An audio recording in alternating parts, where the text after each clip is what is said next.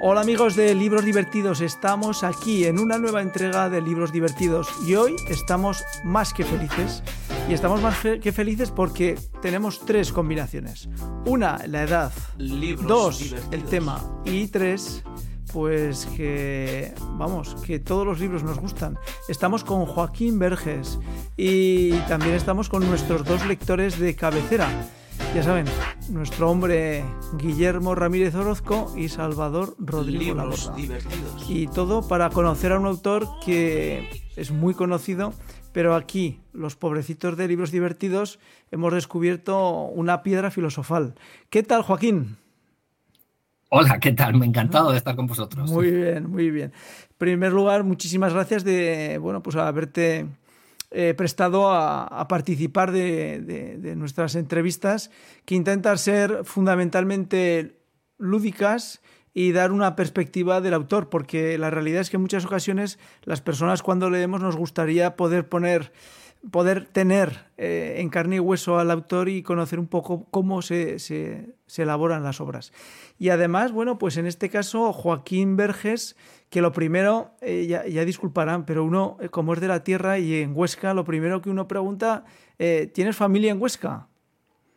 No, no tengo familia en Huesca. Mi familia, mi apellido procede de, de Fuentes de Ebro. Ah, de Fuentes de Ebro. Que es una zona, esa zona de Fuentes y, de El Burgo y de Mediana hay también muchos verges. Y en Praga también hay muchos verges. Y en Jaca, y en Jaca también. Y en Jaca también, exacto. O sea que, bueno, pues ya saben, no, no, en esta ocasión no podemos hacer chascarrillo con el Verges porque, porque lo tenemos de, la zona del Valle, del Ebro. Y bueno, pues eh, Joaquín Verges es un hombre que les voy a relatar un poquito las, sensaciones que me ha dado cuando he leído su biografía, que como todos, pues eh, está accesible en internet. Hoy en día trabajar da gusto porque tienes toda la información en la mano.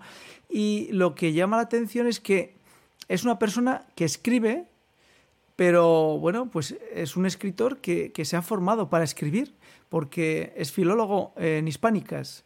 Y, es la segunda persona que conozco eh, que es escritora y que además eh, está formada en filología hispánica. La, primera era Ana María Navales, que ya falleció hace muchos años y una mujer de grandes recursos literarios y que, bueno, pues algún día intentaremos entrevistar a su marido, que seguro que nos dará pautas de cómo era Ana María en la escritura. Personalmente tuvo, tuve la, el don de conocerla y, bueno, pues era interesante. Joaquín, ¿te ha ayudado en algo el estudiar filología hispánica para poder escribir?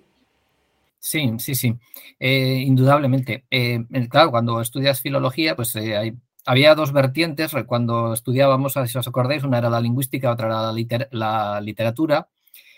yo, aunque parezca que elegí la literatura, no, no, elegí la lingüística. Entonces, a mí lo que más me ha servido ha sido esto, la, parte técnica del lenguaje. Lo otro, la parte literaria o narrativa, yo creo que es más difícil de aprender ni en una universidad ni en ningún sitio. Es eh, más intuitiva y, y, procede de las lecturas.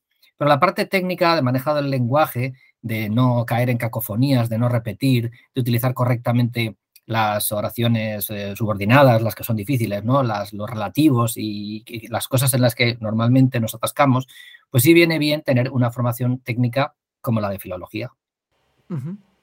Eh, en tus obras eh, intentas utilizar esos recursos literarios y esas técnicas o te dejas llevar por la obra y por la historia y que vaya fluyendo? Sí, la historia tiene que fluir, no, no, puedes ponerle cortapisas técnicas ni nada, ni nada parecido. lo que pasa es que eh, eh, esa técnica lingüística, vamos a decir así, es la que pues es, la forma, ¿no? Es la forma de, la obra literaria y por lo tanto, pues sobre todo mm, cuando se escribe y, luego cuando se repasa es cuando acuden a la mente pues esa formación técnica a la que me he referido, ¿no? Yo diría que es, más importante eh, la parte eh, lingüística cuando uno repasa. Depende también de cómo escriba uno. ¿eh? Aquí cada uno tiene su método. El mío es escribir a cierta velocidad de crucero. Quiero decir, sin, sin, detenerme y atascándome lo menos posible, sabiendo que luego voy a repasar. Pero no una vez ni dos, voy a repasar cinco y seis veces. En una de las entrevistas que hicimos a eh, autores, entre ellos Luis Zueco, decía que era la parte que más odiaba, el tener que ir repasando y corrigiendo. ¿En, tu caso es lo mismo? ¿Es la parte que menos te gusta? Sí, sí, sí, sí eso es la parte técnica. Eh, lo que pasa es que, mm, bueno, esto es una artesanía, ¿no? La literatura es una artesanía, no, no, es, un arte, yo creo que es una artesanía, que no es exactamente lo mismo. Y entonces la parte de los repasos eh, forma parte de la artesanía, ¿no? Sí, es un poco como la, no sé, la alfarería, quizás es el ejemplo más fácil, ¿no? O sea, tú puedes hacer ahí tu, tu, vasija o tu cenicero o tu vaso, lo que quieras hacer, pero luego fíjate si hay, que, si hay que pulir, fíjate si hay que esmaltar, fíjate si hay que meter en el horno, luego hay que pintar, luego hay que darle no sé qué barniz. Bueno, pues es un poco eso, ¿no? Em, la parte bruta del asunto es verdad que, que, que da más satisfacción hacerla, y la parte fina, la, cuando sacas la lija fina, ¿no? que es para, para, pulirte a ti mismo, pues es un poco más eh, tediosa, pero también enriquece mucho. O sea, tiene más profundidad. Desde el punto de vista lingüístico, por ejemplo, a mí me parece más interesante. O sea que, bueno, un poco dividido estoy. Por un lado es verdad que es tedioso y por otro lado, pues tiene mucho interés también. Eh, en un capítulo anterior, en un episodio anterior, hemos, eh, hemos podido ofrecer a, los seguidores de libros divertidos eh, la reseña eh, que, elaboramos, que elaboraron tanto Salvador como Guillermo de Vive como puedas. Y fundamentalmente lo que nos quedó muy, muy presente es que Vive como puedas nos ha unido a, los cuatro en esta ocasión que estás tú allí, ¿no? Porque, bueno, pues somos todos de la misma generación, hemos vivido, como dice Salvador, las mismas penurias, eh, tenemos un camino y un, conocimiento de lo que ha sido eh, la historia reciente de España en nuestras venas. Eh, de alguna manera, cuando alguien nos quiere contar cómo era España hace 30 años, pues nos hace, a mí personalmente me hace gracia porque, porque claro, la hemos vivido. Y, que, y, además cuando coincides con personas de la misma edad y coincide la opinión de varias personas, pues dice, bueno, pues debe ser que lo que he vivido no, no está deformado en mi cabeza, ¿no? ¿En qué medida tu, eh, tu, escritura, tus novelas son autobiográficas? Bueno, yo creo que todo lo que escribe una persona tiene un punto autobiográfico, ¿no? Esto es como lo de la autoficción, ¿no? Que está ahora tan de moda desde hace unos años, ¿no? Eh, una vez eh, hablando con escritores, amigos y compañeros de editorial, llegamos a la conclusión de que todo es autoficción no se puede, no se puede escribir sin, sin, sin contar con la visión que tú tienes del mundo, siempre subjetiva, donde vas a meter eh, cosas tuyas seguro, aunque no hagas autoficción. O sea que no se puede responder a esa pregunta diciendo, no, no, yo me lo invento todo, yo no, no hay nada autobiográfico de mí mismo, de no, no se puede decir. Realmente yo creo que todo, todo el que escribe eh, eh, eh, incorpora eh, elementos eh, personales, autobiográficos, consciente o inconscientemente. Bueno, Salvador, Guillermo, a los leones, todo vuestro. tampoco tampoco somos, tan, malos.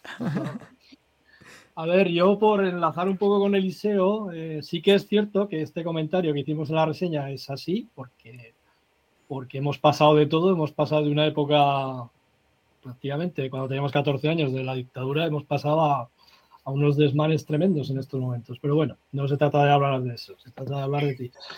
He visto en tu, también en tu biografía que son nueve obras, puede ser o me confundo. Son nueve las. Bueno, la, la, novena es para el año que viene, ocho publicadas ahora mismo. Entonces, vuelvo otra vez con Eliseo, la parte biográfica.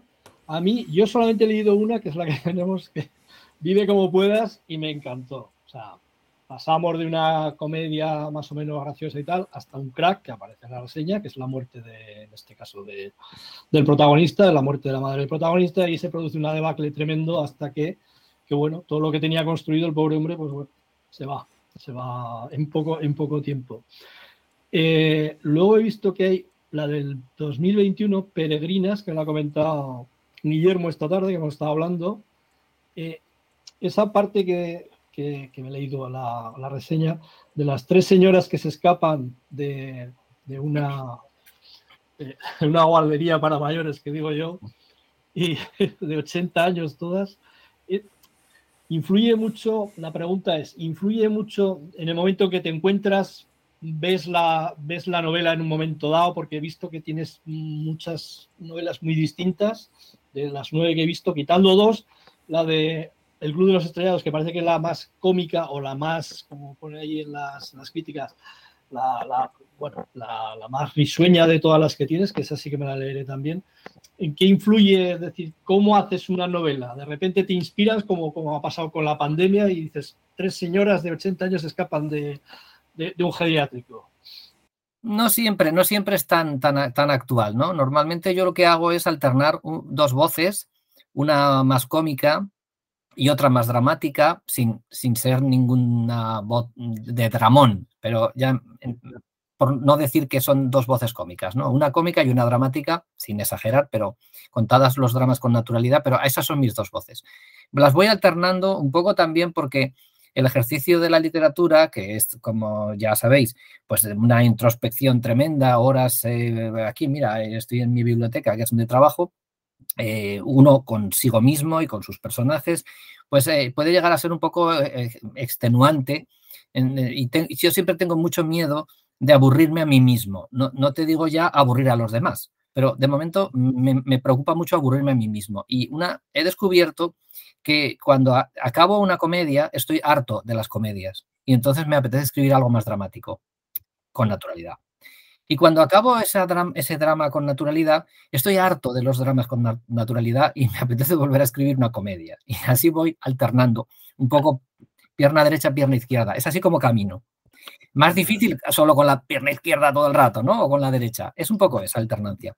Lo que pasa es que hay veces que sí, es verdad que se cruza la, la realidad, la actualidad se cruza. Por ejemplo, Peregrinas, pues se cruzó. Yo, no, yo estaba haciendo otra cosa y de pronto llegó el confinamiento y yo ya tenía en el cajón, en ese cajón que tenemos los escritores y bueno, y todas las personas que tenemos ideas apuntadas, y había pues un, viaje que se iba a hacer, un viaje de peregrinación al Camino de Santiago, pero al revés. En lugar de ir a Santiago de Compostela, iban a ir al, Mediterráneo, a Tarragona. A la playa, sí, señor. Ah, sí, a la otra playa. Entonces, eso estaba apuntado ya por ahí y y, algún día pues sabía que iba a coger esa idea y la iba a llevar a la práctica, pero no sabía si le iba a protagonizar un, extranjero o, una persona mayor o, unos jóvenes, no, lo sabía.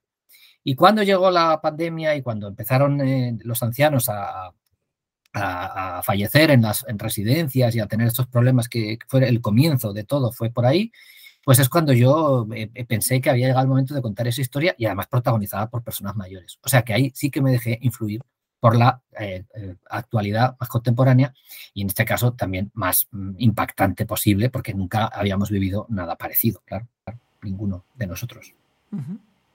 Muy bien, pues nada, que sigas escribiendo con pierna derecha, pierna izquierda porque sí, que... Desfilando, desfilando. Guillermo. Eh, a ver, yo tengo dos preguntas totalmente opuestas. ¿Escribirías una novela de género negro? Pues eh, eh, sí, la verdad es que es eh, el género negro que fíjate que sí, porque, perdona, Joaquín, te voy a decir que, que estos dos angelitos que tienes allí leen muchísima novela de género de negro, negrísimo que aquí el que habla no puede pasar de la tercera línea porque me parecen, vamos, horrorosos. Esos crímenes abstrusos. Sí, pero es un género. Yo creo que al final, si sacáramos la media, es el género más aceptado de todos. Eh, quiero decir que, se pusieron de moda las, novelas históricas en un momento determinado, ahora como 20 años o por ahí, cuando aquello de los cátaros, los templarios, todo era cátaros y templarios. Luego pasaron un poco de moda y se pusieron de moda las esotéricas del Código da Vinci y, sus, y su descendencia. Y, luego pues se han podido poner de moda también las novelas románticas y se ha podido poner de moda la, autoficción, como está de moda ahora todavía. Y, sin embargo hay un género que nunca se pone de moda ni se quita de moda porque siempre está ahí, que es el género negro, que es como una base. Entonces yo, yo sí entiendo el interés que puede tener el género negro porque es... Eh, hay un punto morboso en la muerte, claro está, en la muerte, en descubrir quién ha matado a alguien, que es un poco la base, la base principal ¿no? del de, género negro, pero eso solo es la excusa, claro, es el McGuffin, como decía Hitchcock, ¿no? En realidad lo que interesa del género negro no es solamente eso, claro, eso es, el, capítulo primero. Lo que, lo que interesa es eh, contar eh, lo, que es el alma humana, ¿no? Desde, desde el punto de vista de, ese asesinato, o sea, enriquecer esa historia con un montón de, pues, de motivaciones y de, y de, impulsos y de razones que han llevado pues, a cometer un asesinato. Y, por lo tanto el género negro yo creo que siempre va a estar ahí y no, no, pasará nunca de moda. Con respecto a si yo escribiría una novela negra, pues mm, reconozco que de momento no es el género que más me tienta. Eh, a, mí me gusta, yo no sé muy bien eh, cuál es mi, mi, mi, género. Sí sé lo de la alternancia de la comedia y el drama, eso sí, pero no, no, no sabría decirte. Una vez eh, fui a una librería y vi mis libros en una balda, donde un estante, y arriba ponía narrativa contemporánea. Y dije yo, pues va a ser esto, narrativa contemporánea. Mm, no, no, sé si algún día escribiría una novela negra. De momento, eh, lo más parecido que tengo a una novela negra es una parodia de las novelas de Agatha Christie, vamos a decir así, no son exactamente, pero bueno, para entendernos, que es Nadie es perfecto, Nadie es perfecto, es mi, pues no sé, quinta novela, creo. Y es, un, y es una parodia en clave de humor absoluto. Ahí sí que no hay, no hay nada más que comedia per se. Es casi un vodevil de teatro, se podría llevar al teatro realmente. Y, y, lo que pasa es que no hay un asesinato. Lo que hay que descubrir es quién es el heredero del, del dueño de la casa, de Lord eh, Whirlpool, que es el, el, el, dueño de la casa. ¿no? Entonces, es lo más parecido que tengo. Así que de momento, respondiendo a tu pregunta, te diría que no me tienta el género negro por el momento, aunque sí soy lector de, del género negro, como, como, como casi todos. Eh, dentro de, la bueno, pues de, todos tus libros, eh, me ha llamado la atención el, el, de los desertores, ¿sí? Me gustaría hacerte tres preguntas de los desertores. Una eh, muy clara y muy sencilla, uniendo el tema por la edad que, a todos nos une y por vivencias parecidas. ¿En qué medida está inspirado en, Senderos de Gloria? Bueno, em, no es exactamente, no está exactamente inspirado en Senderos de Gloria, pero es verdad que eh, no hay muchas películas, eh, no hay mucha literatura tampoco sobre la Primera Guerra Mundial y es verdad que Senderos de Gloria quizá es pues, la más icónica de todas, con lo cual, de alguna manera, seguro que sí. Lo que sucedió con los desertores, en realidad, eh, es que yo eh, descubrí eh, en el centenario de la batalla del Somme, o sea, en el año 2016, la historia de los dos desertores ingleses que pues, desertaron de, las filas del ejército inglés en la batalla del Somme después de llevar 10 meses luchando. Ya les habían retirado y ya se supone que se iban a casa. los volvieron a sacar al campo de batalla, se vieron muertos, decidieron huir a la desesperada. Eh, y bueno, finalmente fueron capturados, eh, fueron fusilados. Y el padre de uno de ellos eh, fue y convenció a las autoridades británicas militares de que pusieran en su tumba un mensaje de su padre que decía eh, un digno hijo de su padre, uno de los primeros en alistarse y fusilado al amanecer. Claro, este mensaje de apoyo paterno tan sumamente innecesario y además en aquella época, Em, me llamó mucho la atención. ¿no? Eso es, el refuerzo positivo que todos habríamos querido recibir de nuestro padre. ¿no? es, eh, me da igual que hayas desertado, comprendo tus motivos, tú fuiste uno de los primeros en alistarte, bastante has hecho, estoy orgulloso de ti y, no merecías este final. ¿no? Y entonces, a partir de ahí, lo que yo hago es decir, ostras, esta historia en realidad es totalmente contemporánea. pasó hace 100 años, podía haber pasado mm, en cualquier momento una relación de un padre con un hijo así eh, no, es atemporal. Y entonces, pues yo construyo una, historia de, desertores de, contemporáneos, eh, pues de una relación entre un padre y un hijo, pues que ambos son desertores y que conocen la historia de los desertores de la Primera Guerra Mundial y hacen un viaje hasta la tumba de este, de este, em, de este soldado para ver estas palabras. No, nos cuentes más que si no nos destripas la obra. No, no, no, no, esto nada, esto, esto, esto que os he dicho no es más que lo que pone en la portada, nada. No, eh, hay mucha, trama detrás. Me ha llamado mucho la atención la publicación porque por tres, por tres razones, como decía. Una, por el tema de Senderos de Gloria. Otra, porque dentro de lo que es eh, bueno las aficiones de un padre, pues es seguir a sus hijos, igual que decía Joaquín. Y dentro de esas aficiones está en que, bueno, pues cuando el hijo tiene que hacer un trabajo de historia o ayudarle en recopilar información para hacer un trabajo en su bachillerato, pues ahí tienes al padre investigando y, haciendo lo que nunca hizo, porque yo soy de ciencias, ¿verdad, Salvador? Y nunca estudiamos historia en el bachillerato.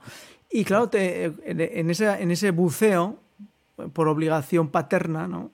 Pues eh, descubrí, he descubierto muchísimas cosas de la historia.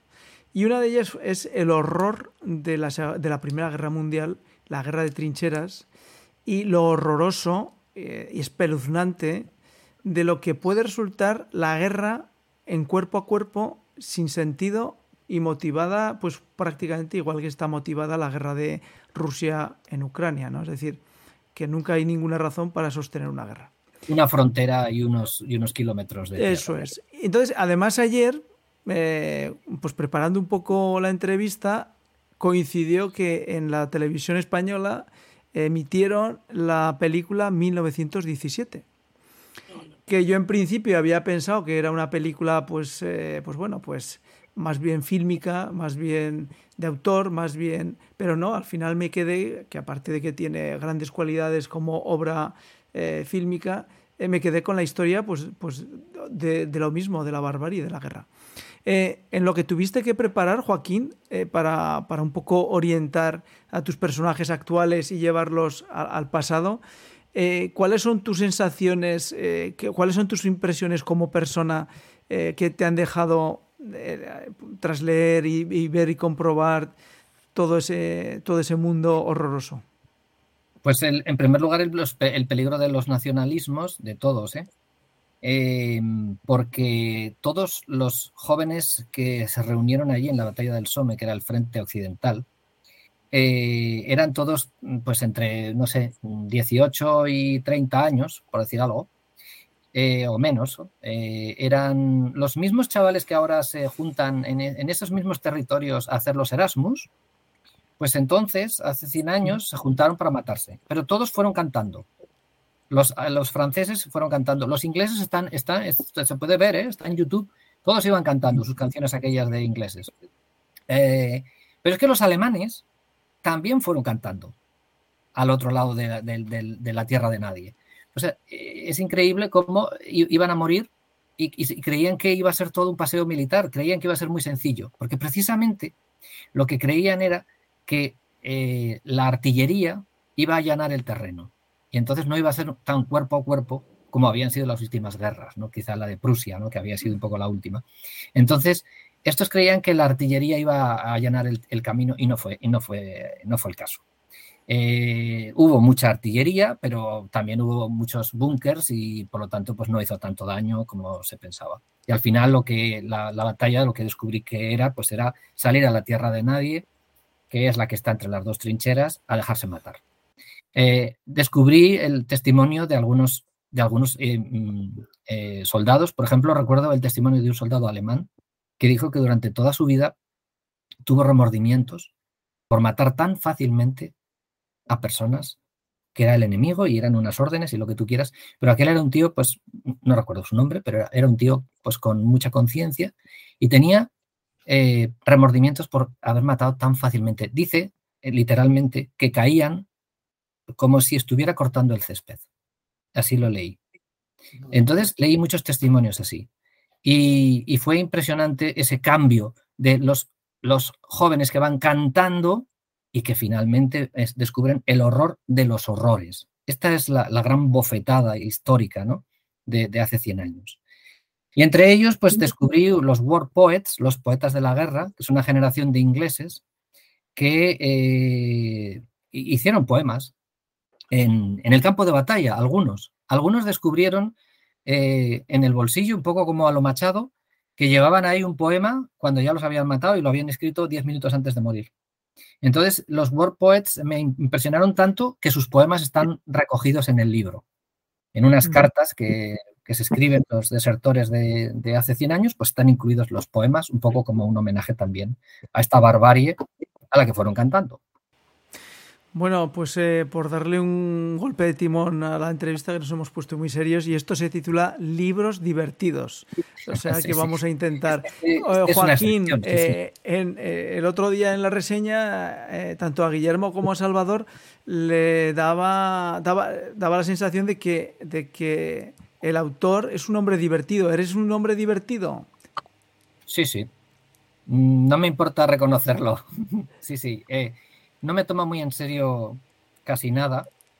Eh, y lo primero que no me toma muy en serio es a mí mismo, que es por donde hay que empezar, ¿no? Eh, creo que el sentido del humor, sobre todo, es saber reírse de uno mismo, ¿no? O si alguien se ríe de ti, pues hombre, ver si hay malicia o no hay malicia. Pero en todo caso, aunque hubiera malicia, habría que responder también con humor, si quieres malicioso, pero habría que responder con humor. Entonces, sí, sí, procuro que en mi vida no falten las réplicas, las contrarréplicas, los chistes, los juegos de palabras, procurando no hacer siempre los mismos, ¿no? Y seguro que en mi casa están hartos de mí porque uno se repite como inevitablemente, pero yo eh, juego a, tomarme la vida con, humor y con, y con chispa, vamos a decir así, ¿no? Con cierta chispa. Eh, bueno, pues estamos llegando al final de nuestra entrevista. Salvador, Guillermo, vuestra última pregunta yo, por ejemplo. Venga, Guillermo. Eh, en, la, en la novela que hemos leído, citas la película de Frank Capra, Vive como quieras. Eh, la vi porque soy amante de cine en general, blanco y negro, sus inicios, cine mudo. Una buena película, una buena comedia, un buen guion, ¿te puede dar una idea para escribir un libro? Sí, sí, sí, es, muy inspiracional una buena película, ya lo creo. Y, efectivamente, eh, Capra en general, con sus películas más conocidas que son esta de Vive como quieras y la famosísima de eh, It's a Wonderful Life, ¿no? Eh, Qué bello es vivir, que la echan en Nochevieja, en Nochebuena. En uno u otro canal la vas a encontrar. Y es la más conocida, pero a mí la que más me gusta es Vive como quieras, ¿no? Está basada en una obra de teatro que se, se estrenó en Broadway y y es, el, y es el, choque de dos mundos, ¿no? De el mundo de los ácratas y el mundo de los banqueros y de, y de, los, y de los eh, burocráticos, ¿no? Por decirlo así. Entonces a mí me encantó esa, esa forma de, enfrentar a, dos formas de ver el mundo, ¿no? Y Capra tiene un talento especial para eso, para, para, para enfrentar mundos opuestos y hacer comedias amables de ahí.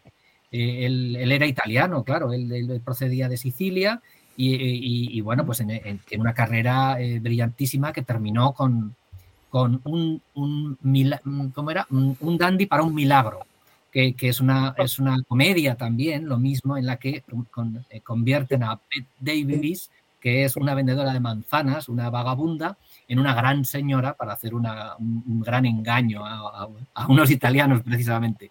Entonces, bueno, es, un hombre que siempre me ha resultado muy inspiracional, Capra, su cine y su forma de entender el mundo y, también es humor. En, el caso de Capra es un humor muy amable, y, pero muy inteligente.